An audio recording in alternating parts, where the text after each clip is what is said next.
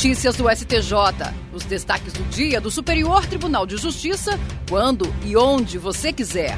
Olá, esse é o boletim com alguns destaques do STJ.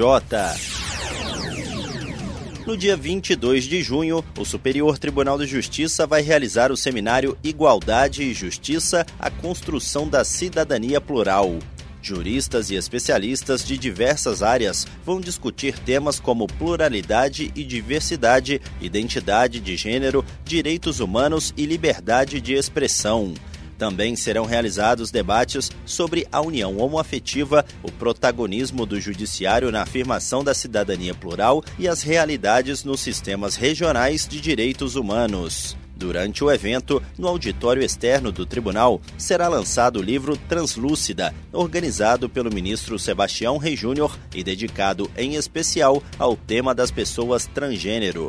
O seminário tem apoio da Embaixada da Suécia e do Prêmio Inovare.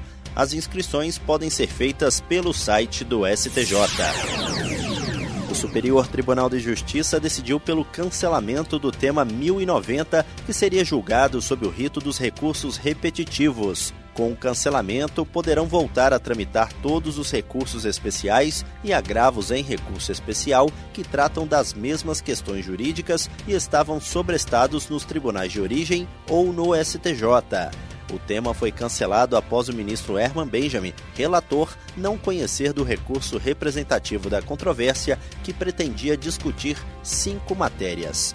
A primeira definiria se, para provar a eficácia ou a ineficácia do equipamento de proteção individual para a neutralização dos agentes nocivos à saúde e a integridade física do trabalhador para fins de reconhecimento de tempo especial, basta o que consta no perfil proficiográfico previdenciário ou se a comprovação pode ser por outros meios probatórios e, nessa última circunstância, se a prova pericial é obrigatória. A segunda questão decidiria se é possível impor rito judicial instrutório rígido e abstrato para apuração de ineficácia do EPI, como fixado pelo Tribunal de Origem, ou se o rito deve ser orientado conforme os elementos de cada contexto e os mecanismos processuais disponíveis na legislação.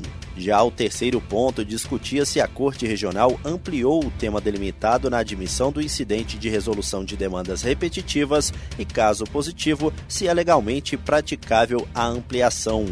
A quarta matéria estabeleceria se é cabível fixar de forma vinculativa, em julgamento de casos repetitivos, rol taxativo de situações de ineficácia do EPI e, sendo factível, examinaria a viabilidade jurídica de cada hipótese considerada pelo tribunal de origem.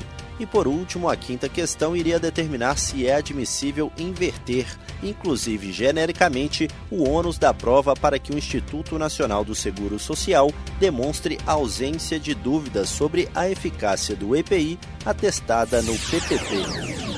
A primeira sessão do Superior Tribunal de Justiça vai definir, sob o rito dos recursos repetitivos, o momento da aplicação da redução dos juros moratórios nos casos de quitação antecipada, parcial ou total dos débitos fiscais objeto de parcelamento, conforme previsão do artigo 1 da Lei 11.941 de 2009. A questão submetida a julgamento está cadastrada como tema 1187. O colegiado determinou a suspensão dos recursos especiais e agravos em recurso especial fundados em idêntica questão de direito em tramitação tanto na segunda instância como no STJ. Em um dos casos que foram afetados para representar a controvérsia, a União recorre de acórdão do Tribunal Regional Federal da Quarta Região, que considerou que a base de cálculo para a apuração dos juros de mora deve considerar apenas o valor principal do débito fiscal, excluindo a multa. Para a União, o correto seria levar em conta o valor principal mais a multa, o que aumentaria o montante dos juros de mora devidos sobre os quais deve incidir o benefício da Lei 11.941 de 2009 para quem paga à vista. O relator, ministro Herman Benjamin, afirmou que essa discussão é submetida reiteradamente ao STJ e representa questão de relevância e impacto significativo.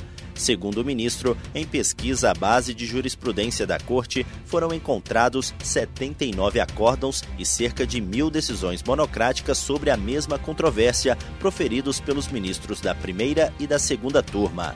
A possibilidade de aplicar o mesmo entendimento jurídico a diversos processos gera economia de tempo e segurança jurídica.